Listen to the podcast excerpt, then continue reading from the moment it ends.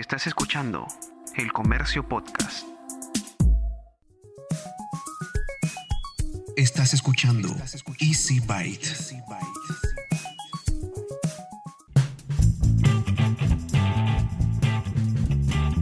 Bienvenidos a un nuevo episodio de Easy Byte, el podcast de tecnología del diario El Comercio. Mi nombre es Bruno Ortiz. Esta es, sin dudas, una semana muy movida, aunque en realidad no desde el tema de la tecnología. Sin embargo, te invito a aprovechar estos minutos para distraerte y enterarte de las informaciones más importantes de los últimos días. Bienvenidos al episodio 14 de Easy Byte.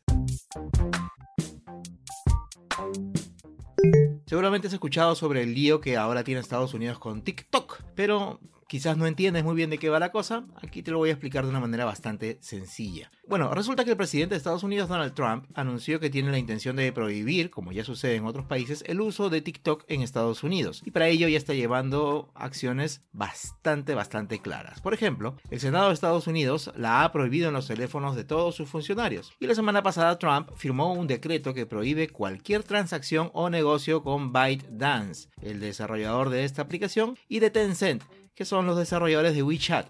Sí, el que vendría a ser el WhatsApp chino, aunque en realidad es una app muchísimo más poderosa. Bueno, las empresas de Estados Unidos tienen 45 días para hacer efectivo el cumplimiento de esta norma. ¿Te parece familiar este tipo de determinaciones? ¿Verdad? Las motivaciones de Estados Unidos tienen que ver con la seguridad. El presidente asegura que China podría usar esta plataforma para beneficio propio. TikTok automáticamente captura amplias franjas de información de sus usuarios, incluyendo información como ubicación e historias de visitas y de búsquedas en Internet, señala el texto firmado por el mandatario, quien además asegura que estos datos podrían revelar información muy delicada relacionada a su gobierno. TikTok asegura que ellos recaban el mismo tipo de información que Facebook y otras redes sociales similares y que nunca han compartido su base de datos con el gobierno chino ni realizado censuras a pedido gubernamental. Sin embargo, hace unas horas, sí, hace unas horas, una investigación de The Wall Street Journal indica que la aplicación de videos habría aprovechado una vulnerabilidad en el sistema operativo Android para hacerse con identificadores de dispositivos, lo cual permitía seguir la pista de los usuarios, vulnerando así las normas de uso de Google. Así que, bueno, como dice un youtuber conocido, por ahí. Si no lo sabías, ahora ya lo sabes. La compañía de seguridad en línea ESET lanzó una alerta por una vulnerabilidad en chips Wi-Fi llamada Croc, bueno, así es como me parece que se llama porque el nombre es medio raro, la cual permite interceptar y descifrar datos potencialmente sensibles que, son de que son de interés. En comparación con otras técnicas comúnmente utilizadas contra los aparatos de Wi-Fi, Croc tiene una ventaja significativa pues si bien se debe estar dentro del alcance de la señal de Wi-Fi, la señal del equipo inalámbrico, los atacantes no necesitan estar autenticados y asociados a la red inalámbrica local. No necesitan conocer la contraseña del Wi-Fi. Así es. Para solucionarlo, las empresas afectadas lanzaron con colaboración de ESET actualizaciones para que sus aparatos de Wi-Fi puedan reparar esta vulnerabilidad. Así que ya sabes, cuando tienes un aparato de Wi-Fi no solamente es conectarlo a tu red y listo, sino estar pendiente de descargar e instalar todas las actualizaciones. Y entre los anuncios importantes de esta semana está el que hizo Sony con respecto a sus nuevos WH-1000XM4, la cuarta generación de audífonos inalámbricos de diadema con cancelación de ruido de la premiada familia 1000X. Tienen varias novedades como el Adaptive Sound Control, que detecta lo que estás haciendo y el lugar donde te encuentras y luego ajusta la configuración de los auriculares al sonido ambiental para una experiencia auditiva perfecta. También tiene el Speak to Chat, que permite mantener conversaciones breves sin retirarte los WH-1000XM4. También cuenta con el modo Quick Attention, que permite, solo colocando la mano derecha sobre el auricular, bajar el volumen al instante y dejar entrar el ruido exterior. Otras funciones con que cuentan estos equipos, la de detección de uso, que te permite ahorrar batería, y el Precise Voice Pickup, función que controla 5 micrófonos en los audífonos y realiza procesamiento de audio avanzado para transmitir las voces con claridad y precisión en las llamadas manos libres y Speak to Chat. Los audífonos WH-1000XM4 ofrecen hasta 30 horas de duración de batería e incorporan una función de carga rápida que proporciona hasta 5 horas de reproducción inalámbrica con solo 10 minutos de carga. Además, mantienen los controles de panel táctil que su predecesor y es compatible con Google Assistant y Amazon Alexa. Si te interesan estos audífonos, pues debes saber que ya están disponibles en la región desde este mes en colores negro y plateado.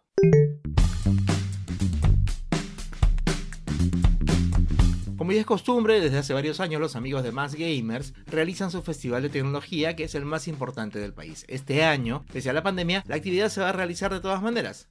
Así que a continuación te invito a escuchar a Eric Paz de Más Gamers para que nos dé más detalles sobre esta reunión de tecnología y cultura popular. ¿Qué tal Bruno? Soy Eric Paz de Más Gamer y vengo a contarte aquí algunos detalles de lo que vamos a hacer en el Claro Gaming Más Gamer Festival 2020, este evento de tecnología y videojuegos, el más grande del Perú y bueno, el más importante también de nivel regional, que en esta edición lo vamos a trasladar al formato digital, ¿no?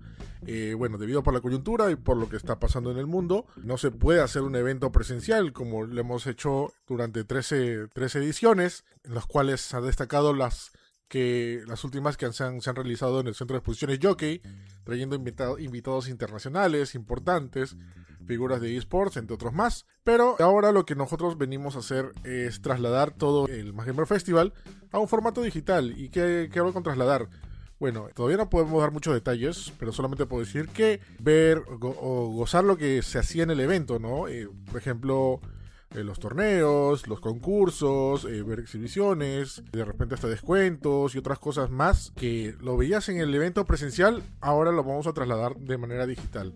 Esto es básicamente para que todo el mundo tenga acceso y sobre todo sea esté seguro y desde su casa pueda acceder al evento. Estamos preparando algo bastante interesante, todavía no podemos dar muchos detalles. Mucha gente me pregunta, me dice, oye Eric, ¿cuándo, cuándo, ¿cuándo es el evento? ¿Cómo va a ser? ¿De manera digital? ¿Cómo, cómo, cómo hago? ¿Me voy a ir al, al Digimundo? No, no, no, nada que ver. O sea, este, estamos preparando algo bastante genial y lo único que puedo decir, y esto posiblemente sea un spoiler, es que es algo que no han hecho nadie hasta ahora al momento, es algo que de repente no se ha explorado, no se ha explotado hasta el momento, y sobre todo algo que todo el mundo tenía acceso. Y es algo, algo que estamos preparando bastante bien, sobre todo vamos a sorprender, como lo hemos hecho en los anteriores eventos, así que pronto, pronto daremos más detalles del Claro Gaming Más Gamer Festival 2020. Así que gracias sobre todo por seguir atentos, así que estén atentos en las redes sociales de Más Gamer, a la web, porque pronto ya daremos más detalles de este gran evento. Así que nos vemos.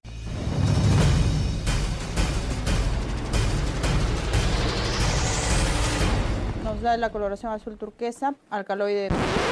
Chicos, bájenlo, este no era el tape, era otro. No, no, no es alerta aeropuerto, estamos en nuestra sección Alerta Digital, dedicada a tocar temas relacionados con la seguridad en línea. Esta semana, Sebastián Stranieri, CEO de la empresa BU Security, reflexiona sobre el reciente ataque sufrido por Twitter y sobre la importancia de mantener segura nuestra identidad digital.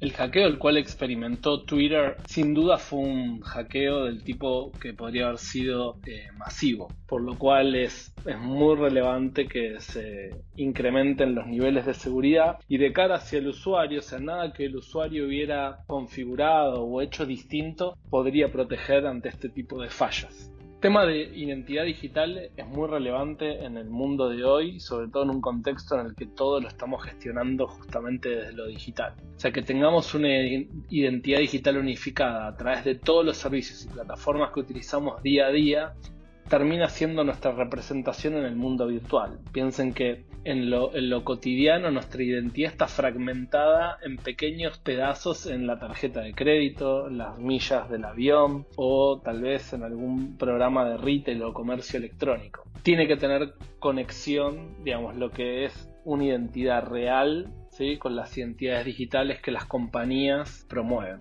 Y la manera de mantener una identidad digital segura de cara al ciudadano común es habilitando el segundo factor de autenticación en cualquier tipo que así lo permita, en cualquier tipo de servicio que así lo permita. Eh, capacitarse, porque la mayoría de los ataques de hoy en día no hay un ataque nuevo, sino diferentes formas de ingeniería social, es decir, de convicción a través de psicología para que el, el usuario entregue un cierto tipo de información que no debería compartir, es decir, información confidencial o privada. Así que es muy importante estar alerta ante ofertas falsas ¿sí? o ofertas demasiado llamativas o ante el intento del sentido de alarma de, por ejemplo, un banco que te dice que tu contraseña fue comprometida y que necesitan de tu colaboración para resolver el problema.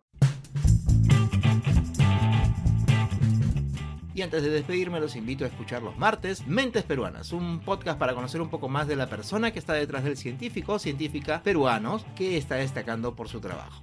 Los miércoles encontrarás un nuevo episodio de este podcast, Easy Byte, con lo último de la tecnología. Y los jueves tendrás un episodio más de Me Quedo en Casa, una serie de podcasts utilitarios del diario El Comercio, con los que te queremos dar razones para que pases más tiempo en casa y de refilón evitar el avance del coronavirus. Como ya es costumbre, te invito una vez más a suscribirte a Vida y Futuro, el newsletter del diario El Comercio que aparece todos los domingos, en donde recibirás de manera gratuita una selección de las mejores notas sobre ciencia y tecnología que hemos publicado durante la semana. Ya sabes que te suscribes de manera gratuita en elcomercio.pe diagonal newsletters con doble T.